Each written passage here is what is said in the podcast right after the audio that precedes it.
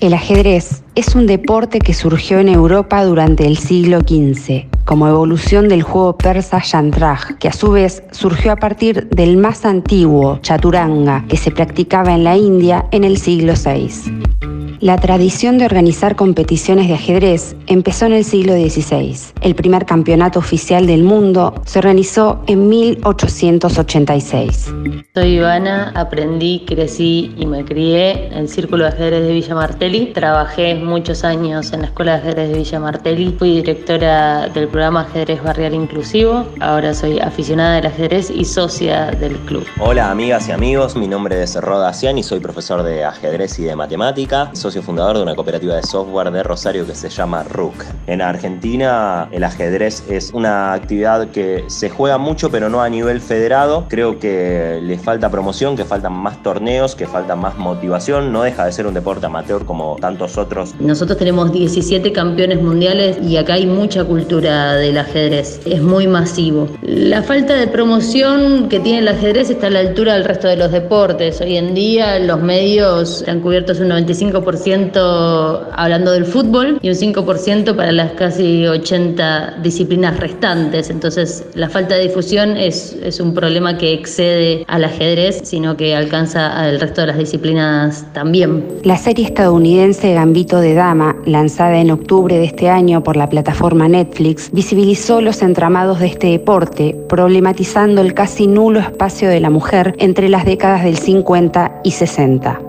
La popularidad que alcanzó esta producción hizo que las ventas de tableros se dispararan un 1000% según publicó The New York Times. En eBay, las ventas crecieron un 215% más y los anticuarios un 45% más que el año 2019. Vi la serie Gambito de Dama, realmente me gustó mucho. Me parece que representa la realidad de las mujeres en el ajedrez de esa época, aunque hoy en día sigue siendo un espacio que en su mayoría es ocupado por hombres y las mujeres seguimos jugando en categorías aparte. Lo bien que le fue a esta serie que haya sido número uno en Argentina habla de lo popular que es el ajedrez en Argentina. Vi Gambito de Dama me pareció una serie súper entretenida y llevadera y lo más lindo es que desmitifica esto de que el ajedrez es aburrido, sino que sirvió para poder emplazar y parar encima una historia y creo que sepas o no jugar al ajedrez, la serie a quien la vio atrapó, conmovió. Respecto de la realidad del ajedrez en las mujeres, lo que puedo decir es que hablando con compañeras jugadoras, lo que se ve en la serie en realidad representa lo que es la actualidad del ajedrez femenino, ya que el hostigamiento, el clima complicado y el entorno poco amigable en los años 60 era mucho más marcado que el que se muestra en la serie y todavía se trabaja muchísimo dentro de la disciplina todas estas cuestiones para que el género se vea representado y para que realmente más allá de las mismas posibilidades haya el mismo acceso y el mismo entorno a la hora de poder practicar y desarrollarse en esta disciplina. Y me parece que otra cosa que muestra muy claramente la serie en uno de sus últimos capítulos cuando pregunta, cuando comenta un, un jugador estadounidense por qué los rusos eran mejores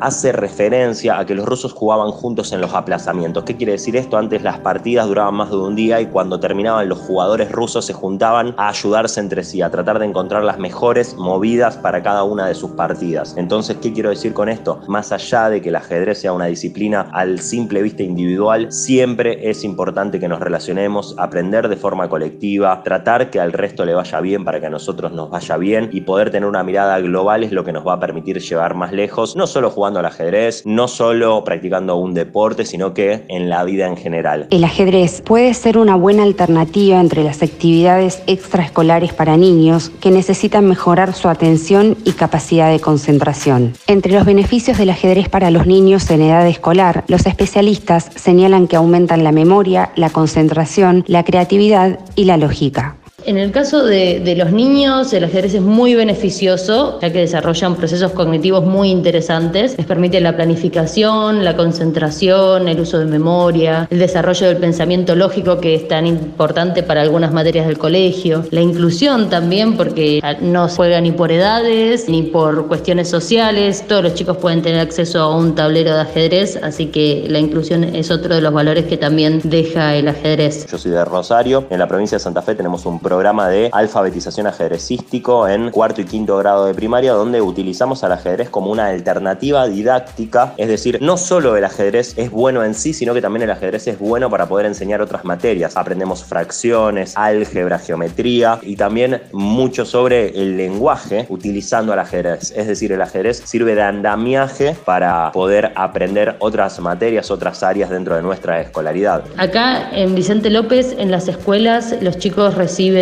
desde preescolar ajedrez, en las escuelas de gestión pública, lo cual es muy beneficioso, sobre todo volviendo al tema de la participación de las mujeres. Si tanto niñas como niños están recibiendo el ajedrez a los 5 años, entonces es más probable que luego haya mayor participación de ambos géneros y que sea más representativo todavía. Y también el hecho de acercar el ajedrez a las escuelas acerca todas estas herramientas de las que hablábamos recién para que le lleguen a todos, no solo a los chicos que están particularmente interesados, sino que el ajedrez ayuda en el desarrollo de muchas de las materias curriculares de la escuela. No quiero dejar de mencionar que dentro de las múltiples inteligencias, porque no creo que haya una sola, la que más se nota en el ajedrez es la lógico-matemática, pero también hay cuestiones de desarrollo intrapersonal, interpersonal, de poder conocer cuáles son nuestras responsabilidades sobre nuestras acciones y sobre las decisiones que tomamos, ya que cuando jugamos al ajedrez no le podemos echar la culpa a nadie una vez que ponemos una torre en un lugar donde nos la comen. Es nuestra responsabilidad porque es una movida que hicimos nosotros, no le podemos echar la culpa al de tránsito ni a los políticos.